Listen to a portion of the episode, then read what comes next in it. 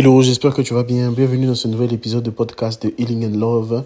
Et aujourd'hui, je vais te parler un pilier important de l'estime de soi. D'ailleurs, même un pilier majeur de l'estime de soi. Et comment est-ce que ce pilier-là, une fois que tu te l'appropries, il va t'aider à pouvoir développer les deux autres qu'on verra dans d'autres épisodes, bien évidemment. Donc, c'est l'extrait d'un live que j'ai fait sur Instagram. Et je t'ai mis vraiment les pépites qui sont sorties de ce live-là que tu peux écouter. Donc, on en a pour 20-25 minutes ensemble. J'aimerais que tu réfléchisses sur ce que tu vas entendre et que, bien évidemment, tu effectues les exercices si tu en trouves, que tu mettes en pratique ce que tu vas écouter parce que c'est là que la transformation se fera. Pas juste quand tu écoutes, pas juste quand tu consommes du contenu, mais quand tu mets en pratique ce que tu écoutes, ce que tu consommes, c'est là que la transformation peut se faire.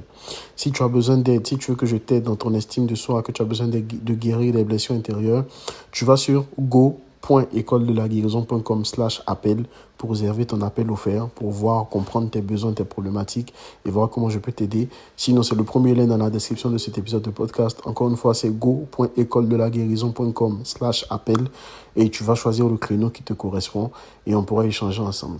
C'est bon pour toi, je te laisse avec cet épisode. Aujourd'hui, comme tu as vu le titre, je vais te parler d'un des piliers majeurs de l'estime de soi. Et on est tous passés par là ça te sera utile de comprendre ça pour la suite, pour travailler dessus, etc. etc. Donc, le premier pilier, en tout cas le pilier majeur, et pour moi qui est certainement un des plus importants, même si les deux autres sont importants, le premier pilier, c'est l'amour inconditionnel. Et tu peux écrire en commentaire, bonjour tout le monde, Impact École Publique, bonjour tout le monde. Tu peux écrire en commentaire l'amour inconditionnel. Et je vais t'expliquer pourquoi. Parce que ce premier pilier-là, ce premier pilier-là, pardon, il ne dépend pas d'abord de nous. Tu vas le comprendre dans ce, dans ce, dans ce, dans ce live. Et aussi ce premier pilier, une fois qu'on a compris qu'on doit travailler sur ce pilier-là, c'est de notre responsabilité maintenant de travailler sur ce pilier. Donc le premier, et certainement le plus important, c'est l'amour inconditionnel. Ok? C'est quelque chose que tu vas entendre, c'est quelque chose qu'on va dire, surtout quand les gens se marient. Euh, promettez-vous de vous aimer, de ceci, de cela. Et la majorité des gens n'ont pas compris que ce pilier-là est important. Donc comment est-ce que tu te perçois? La valeur que tu t'accordes, la valeur que tu as de toi-même. L'amour inconditionnel. Et la majorité des personnes qui sont concernées par ce que je fais, 95% des personnes que j'ai en coaching sont des femmes, des personnes avec qui j'échange et tout, ce sont des femmes. Bon, les hommes, ils regardent juste, il y en a qui like de temps en temps, je ne sais pas s'ils like par erreur, mais au moins ils voient ce que je fais. L'amour inconditionnel. Beaucoup de gens se retrouvent en train de faire des choses pour pouvoir plaire aux autres. OK? Parce que les personnes se disent, si je fais, on va m'aimer. Parce que depuis l'enfance, les relations que tu as eues, tout ça, etc., tu as l'impression que tant que tu ne fais pas d'une certaine manière, ou bien tant que tu ne fais pas avec une certaine façon de faire les choses, les gens ne vont pas t'aimer en retour. Parce que le premier pilier de l'amour inconditionnel, tu ne l'as peut-être pas eu dans ton enfance, tu ne l'as peut-être pas reçu, bien tu n'as pas eu tes parents, comment tes parents sont partis, tout, tout, etc. Donc tu as l'impression que tu dois toujours prouver avant d'être aimé. Et c'est ce qui amène, comme Nini l'a dit dans le people pleasing tu fais tout pour plaire aux gens. Même pas d'abord pour plaire à Dieu, parce que là encore, ça, c'est un autre débat pour ceux qui croient en Dieu. Plaire à Dieu, ça, c'est un autre sujet. Il y a mon bishop qui est là, qui pourra en parler mieux que moi, mais cette notion de plaire à Dieu, c'est un autre sujet. Beaucoup de gens font des choses pour pouvoir avoir l'amour qu'ils n'ont pas eu dans leur enfance, l'amour, la validation qu'ils n'ont pas eu de leur papa, la validation qu'ils n'ont pas eu de leur maman, l'encouragement qu'ils n'ont pas eu de leur papa, de leur maman, etc. Donc on transfère cet amour conditionnel qu'on a eu dans nos relations avec nos parents à un amour conditionnel dans la vie de tous les jours. Donc tu te retrouves des fois en train de faire des choses que tu n'as pas envie de faire, mais que tu ne veux pas faire, parce que tu as l'impression que si tu fais ces choses que tu n'as pas envie de faire, dans ce cas-là, les gens vont t'aimer. Et donc, qu'est-ce qui se passe? Ta valeur, tu la perçois en fonction de ce que tu fais, et comme des fois ce que tu fais, tu n'as pas le retour que tu attendais par rapport à ce que tu fais, donc tu as l'impression que tu n'as pas vraiment assez de valeur. Donc c'est là où tu commences à te dire, je ne suis pas assez, je ne fais pas assez, je n'ai pas assez. Ces phrases-là, pas assez, ça montre très souvent que tu as ce problème-là à l'intérieur. Peu importe ce que tu fais, dans quel, peu importe le domaine, ça montre que dans un domaine de ta vie, tu as une perception de toi qui n'est pas forcément la meilleure, je ne dirais pas la bonne, parce que la bonne, chacun sa perception et on ne voulait avec le temps, mais qui n'est pas celle qui est saine. Voilà, une perception qui n'est pas saine de toi. Tant que tu seras toujours en train de chercher à prouver, de chercher à faire pour avoir un retour, ton estime n'est pas basée sur les bons éléments. Parce qu'en fait, ce que tu dois comprendre, et ça, que tu crois en Dieu ou pas, ça te concerne. Lorsque Dieu t'a créé, Dieu n'a pas attendu que tu sois parfait, parfaite avant de t'aimer. Il t'a aimé dès le moment où tu été créé, dans ton imperfection. Et ce qui est bien avec Dieu, c'est qu'il ne te crée pas en attendant que tu lui fasses un retour sur investissement. Il sait déjà que tu es capable de d'être, entre guillemets, rentable dans l'investissement qu'il a fait dans ta vie parce que c'est sa nature, c'est comme ça qu'il est. Dans le monde dans lequel nous vivons, Lorsque tu veux investir en bourse, tu investis sur des entreprises qui semblent être prometteuses, qui semblent avoir du potentiel, des entreprises qui peuvent t'apporter de la rentabilité. Pour ceux qui investissent, en, bourse, tu sais qu'il y a cette notion de rentabilité qui est importante. Est-ce que les pourcentages seront hauts? Est-ce que l'entreprise est stable depuis 10, 15, 20 ans? Est-ce que l'entreprise donne des dividendes régulièrement, etc. Lorsque je fais toute cette analyse-là, je vais décider d'investir dans cette entreprise. Mais lorsque Dieu te crée, le simple fait que tu sois créé, le simple fait que tu sois venu sur terre est un signe que tu as déjà un investissement rentable pour Dieu. Parce que Dieu ne t'envoie pas sur terre et ensuite il va décider de ce qu'il veut faire dans ta vie. Il t'envoie avec tous les attributs, tous les éléments dont tu as besoin pour que tu puisses vivre une vie différente sur terre. Et avec Dieu, ce qui est bien, tu ne peux pas faire plus de choses pour qu'il t'aime, tu ne peux pas faire moins de choses pour qu'il t'aime. Il t'aime parce qu'il t'aime. Et ça ne change pas à son niveau. Dieu n'est pas un être humain comme nous. Si tu fais aujourd'hui, je t'aime. Si tu ne fais pas, je t'aime moins, etc.. Et ça, c'est un truc que j'ai eu à dire très souvent à ma femme pour lui faire comprendre que elle aura beau faire tout ce qu'elle fait. J'ai décidé de l'épouser. C'est moi qui ai décidé de l'épouser. Donc, elle ne va pas faire plus pour que je l'aime plus. Je l'aime plus parce que chaque année, je découvre plus de choses en elle, je découvre plus de choses vis-à-vis -vis de moi et je comprends à quel point je suis béni, je suis heureux d'avoir cette personne-là à mon sujet. Mais même la notion de je l'aime plus, c'est relatif parce que devant Dieu, devant les hommes, je me suis engagé à l'aimer. Et très souvent, les gens disent, ouais, pour le meilleur, pour le pire, mais en fait, tu ne t'es jamais préparé au pire. Parce que c'est dans le pire que tu dois montrer que tu aimes la personne. Ce n'est pas seulement quand ça va bien. Et Dieu, c'est pareil avec toi. Quand ça ne va pas, il est là. Quand ça va, il est là. Mais très souvent, vu que tu as vécu avec l'amour conditionnel, même dans ta relation avec Dieu, dans ta perception de Dieu, tu as l'impression que quand ça ne va pas, ah, Dieu n'est plus là, Dieu n'est pas là, est-ce que je vais m'en sortir? Mais le même Dieu qui était présent quand ça allait, c'est le même Dieu qui est présent quand ça ne va pas. Mais c'est juste que toi, ta perception a été erronée à cause des différents traumatismes que tu as vécus. Donc, tu as l'impression que quand je fais bien, Dieu est content, Dieu m'aime, et quand je ne fais pas bien, Dieu ne m'aime pas. Ou alors on a cette phrase, Dieu m'a abandonné. Est-ce que tu pèses le poids de cette phrase? Dieu qui a décidé volontairement de sacrifier son fils à la croix pour toi, aujourd'hui il t'abandonne. Donc il a sacrifié son fils pour t'abandonner demain. On parle de Dieu qui aime d'une manière inconditionnelle. Et beaucoup de gens évoluent comme ça dans la vie avec cet amour conditionnel. Quand je fais bien, ah là je suis apprécié, là j'ai de la valeur. Quand je ne fais pas bien, là je n'ai pas de la valeur. Et très souvent ça démarre des traumatismes qu'on a eus avec nos parents. Et ça démarre très souvent de là.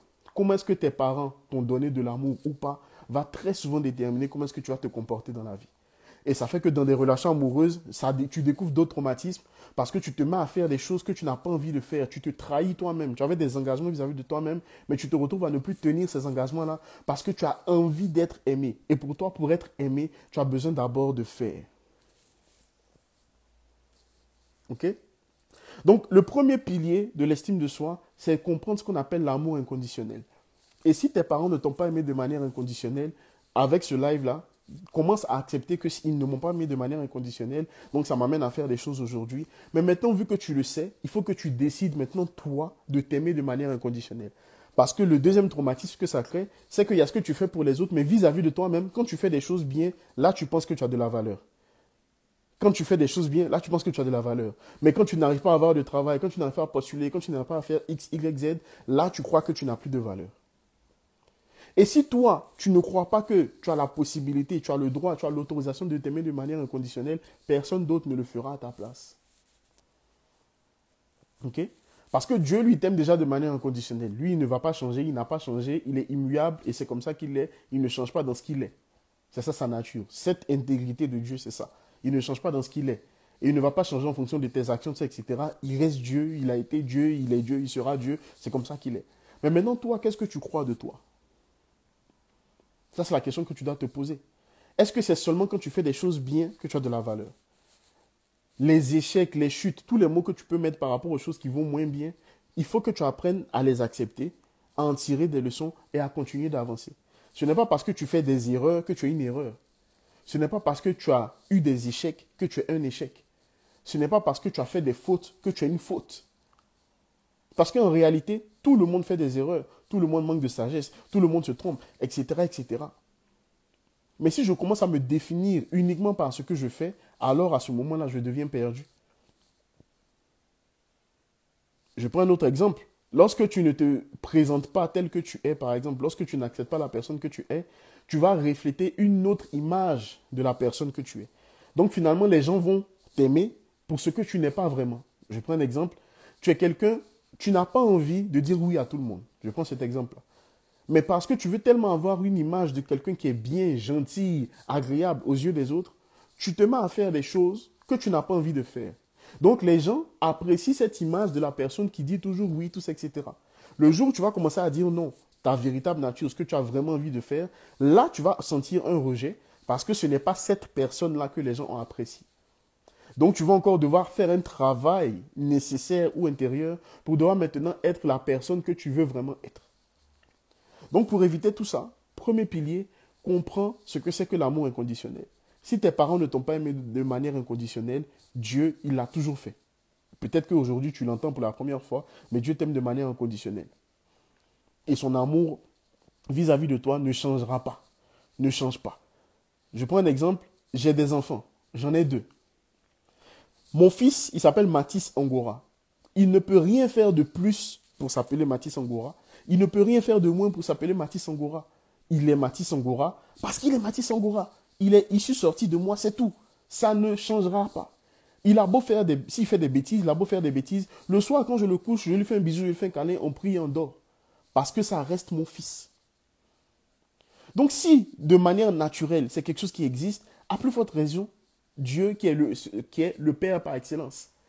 Le Père que tu n'as pas eu sur terre, Dieu est plus que ce Père que tu n'as pas eu sur terre. Moi, j'ai perdu mon Père il y a 17 ans, j'ai perdu ma mère en 2011. Je sais ce que c'est de perdre ses parents, je sais ce que c'est de vivre sans ses parents, je sais ce que c'est d'avoir des questions, des interrogations que tu as vis-à-vis -vis de tes parents, mais les réponses que tu n'auras certainement jamais. Je sais ce que c'est de se sentir rejeté, de se sentir abandonné, parce que c'est par ça que je suis passé. Mais le jour où j'ai compris qui Dieu est pour moi, cet amour inconditionnel, et que je l'ai accepté, et que j'ai décidé de marcher dedans, come on! Ma valeur ne va pas dépendre de ce que tu penses de moi. Ma valeur ne va pas dépendre de ce que tu veux de moi. J'ai déjà de la valeur. Sans rien faire, juste, juste assis comme ça, j'ai de la valeur.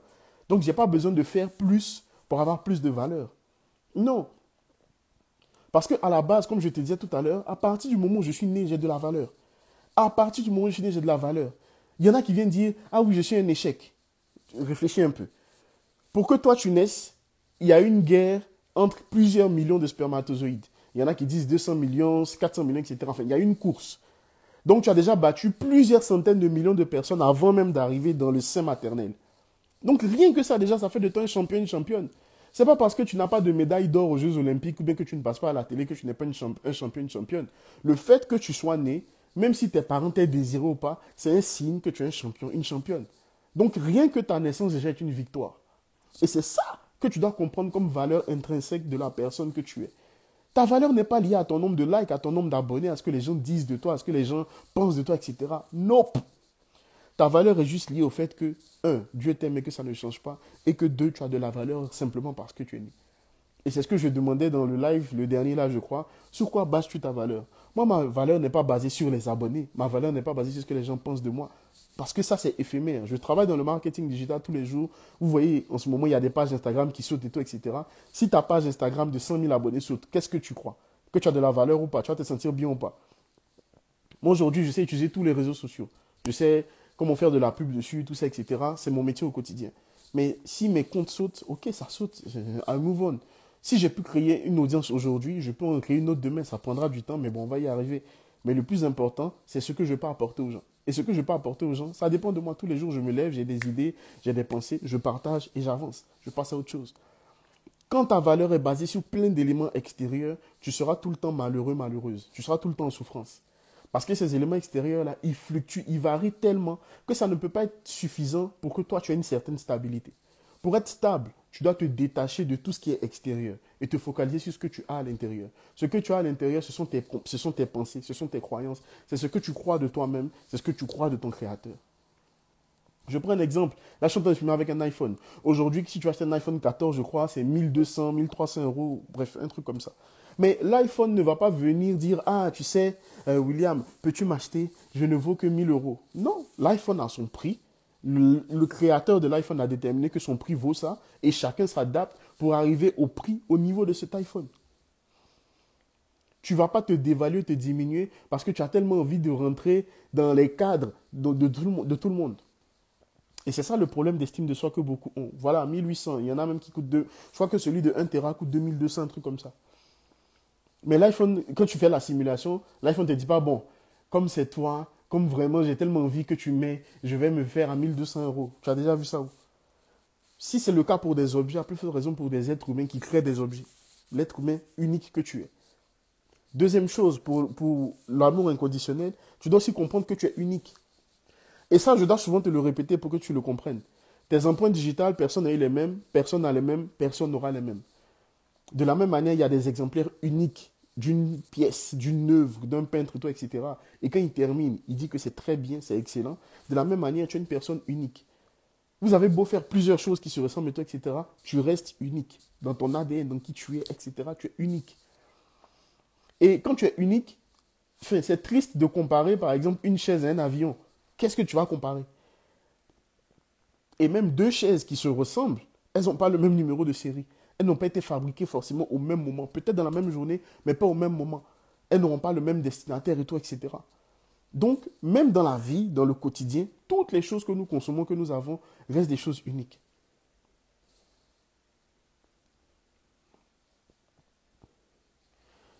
Hello Marielle, encore une fois, là je viens de dire quelque chose et tu as directement sorti une raison valable et logique, mais Ok, la société actuelle. Là, maintenant, tu te focalises sur ce qui est extérieur. Est-ce que tu dépends aussi de la société actuelle? Parce que si tu veux dépendre de la société actuelle, on est, on est très en danger là. Parce que la société actuelle, elle varie tellement que ça risque d'être dramatique. Moi, par exemple, en ce moment, je regarde quasiment plus le journal. Parce que je ne vais pas me laisser influencer parce que les journaux me disent. Je prends un exemple tout bête. C'est vrai qu'il y a la crise en ce moment, ok? Mais moi, par exemple, j'écoute des gens qui n'ont pas de problème pour payer leur essence. Pour eux, l'essence n'est pas un problème. Parce que je veux que mon mindset, mon attention, mon focus soit focalisé sur ce que je veux et non pas sur ce que je ne veux pas. Très souvent dans le journal ou bien aux infos, je veux entendre des choses que je ne veux pas entendre, mais que je n'ai pas envie d'entendre. Pas que j'ignore la réalité, mais dans la vie, c'est comme pour le permis, là où ton attention est focalisée, c'est là-bas que tu iras. Si tu es focalisé sur tout ce qui ne va pas, toutes les choses qui sont autour, etc., c'est ce que tu auras dans la vie. Aussi simple que ça. Mais moi, mon attention, mon énergie, mon focus qui est limité, je veux le mettre sur des choses que je veux avoir. Et non pas sur ce qui ne va pas, ce que je ne veux pas, etc. Là, c'est pour tout le monde, tous ceux qui sont connectés. Où va ton focus? Tu peux être focalisé sur tes problèmes, sur tes défis, sur tes difficultés, ou être focalisé sur les solutions qui existent. Parce que dans la vie, s'il y a des problèmes, il y a forcément des solutions. S'il y a des solutions, il y a des problèmes. La vie, c'est deux pièces d'une même monnaie. S'il y a le positif, il y a le négatif. Il y a le négatif, il y a le positif. Mais où est-ce que je focalise mon attention? C'est un exercice que je fais en coaching avec les personnes que j'accompagne. Les deux premières séances, on parle très souvent de ce qu'on pense, de ce qu'on croit. Où est-ce que je focalise mon attention? Tu peux focaliser ton attention sur toutes les souffrances, les douleurs que tu as eues, par exemple, dans ta rupture amoureuse, ou focaliser ton attention sur les leçons que tu vas tirer de cette relation et comment est-ce que tu vas avancer demain. Ce n'est pas la même énergie, ce n'est pas le même mood ce n'est pas les mêmes résultats que tu auras. OK? Donc, premier pilier, je voulais vraiment te partager ça, c'était l'amour pardon, inconditionnel. Ceux qui viennent d'arriver, bonjour à vous tous, vous allez regarder le replay. Là, je vais prendre deux questions avant de partir. S'il n'y en a pas, on va terminer là. Qu'est-ce que tu as retenu de ce live? Ok? Qu'est-ce que tu as retenu de ce live? Est-ce que tu as une question particulière que tu aimerais poser? Bien, si tu as peur, ben, tu m'écris en inbox directement. Et je pense que le prochain live, on va parler de la loi de la focalisation. Où est-ce que tu mets ton attention? Parce qu'à la fin de la journée, et ça c'est un truc que je veux t'emmener à faire et à avoir, c'est d'être responsable de ta vie. Tout ce que tu as vécu jusqu'aujourd'hui, on va mettre en parenthèse, tu n'as pas été responsable de ça. Ok. Mais à partir d'aujourd'hui, il faut que tu te dises, je suis responsable de ma vie. Je prends un exemple. Tu as été dans une relation toxique. Ok, tu blâmes la personne avec qui tu as été, elle m'a fait du mal, tout ça, etc. À la fin de la journée, c'est toi qui as quand même accepté de rester dans cette relation. Il y a plusieurs facteurs, plusieurs raisons qui peuvent expliquer cela. Mais le choix de rester, c'est toi qui l'as fait. Donc j'assume ces choix-là, je reconnais que c'est moi qui suis resté, et maintenant que je décide de sortir, je sors et je tire des leçons de ça. Tant que tu vas pointer le doigt vers quelqu'un d'autre pour ce qui se passe dans ta vie, tu ne vas jamais grandir et tu ne vas jamais gagner en sagesse et en expérience. Qu'est-ce qui se passe dans ma vie? J'en prends l'entière responsabilité. Ce sur quoi j'ai eu le contrôle, ce sur quoi je n'ai pas eu le contrôle, ça m'a arrivé ça. J'assume. Et maintenant, qu'est-ce que je fais pour en sortir grandir Si tout ton monde dépend d'une personne, je vais te poser une question. Est-ce que tu es né avec cette personne-là? Peut-être avec le temps, tu as tellement donné à cette personne que tu as l'impression que tout dépend d'elle. Mais en réalité, On est tous uniques. De la même manière, on est venu seul au monde, on repartira seul au monde. Donc tout ton monde ne peut pas dépendre d'une personne. Ça veut dire que dans ce cas-là, émotionnellement, tu as beaucoup donné et là, il y a un petit problème. Si tout ton monde dépend d'une seule personne, il n'y a pas un petit problème, il y a un problème. il faut comprendre qu'est-ce que je veux dire par mon monde dépend d'une personne. Qu'est-ce que ça veut vraiment dire? Parce que l'autre chose aussi, c'est que très souvent, on dit des choses, mais c'est des histoires qu'on s'est tellement répétées régulièrement qu'on ne prend plus le temps de réfléchir sur ce qu'on dit. Quand tu dis à quelqu'un, tu es ma vie, hmm, c'est beau, hein, c'est poétique, mais ça veut dire quoi, tu es ma vie? Tu es ma vie, ça veut dire que si jamais tu n'es plus là, je suis dévasté. Je suis perdu, je suis détruit, détruite. Et moi, je t'emmène surtout à réfléchir sur toutes ces choses-là. C'est bien joli d'appeler tu es ma vie, tu es mon chou. Un autre exemple, un truc que je ne dis plus, tu es ma moitié. Donc ça veut dire que sans toi, je ne suis jamais complet. C'est bien, hein, c'est poétique. Oh, tu es ma moitié, sans toi, j'étais perdu, tout ça, etc. Ok. Donc ça veut dire que tant que je n'étais pas rencontré, bien tant que je n'ai pas rencontré la personne que tu es, je suis foutu. Ou bien tu es mon oxygène, voilà. Tu es mon oxygène. Waouh Waouh Donc le jour où tu pars au Népal ou au Zanzibar et que je suis seul ici, donc je meurs alors. Réfléchissons bien sur ce qu'on dit. Et qu'est-ce que ça veut dire? Ok, c'est poétique tout ça, mais encore une fois, moi je suis un, fervent défenseur du poids des mots. Qu'est-ce que ça veut dire tu es mon oxygène? Et quand tu dis ça, la personne essaie en face se dire oh, sans moi elle ne peut pas vivre. Donc il y a aussi quelque chose qui se passe psychologiquement aussi. Bref, tout ça on en parlera autrement. Regarde sur replay, fais peut-être les exercices que je t'ai donnés, regarde sur quoi est-ce que tu bases ton estime, tout ça, etc. Et puis on se dit à très vite. Ciao, ciao.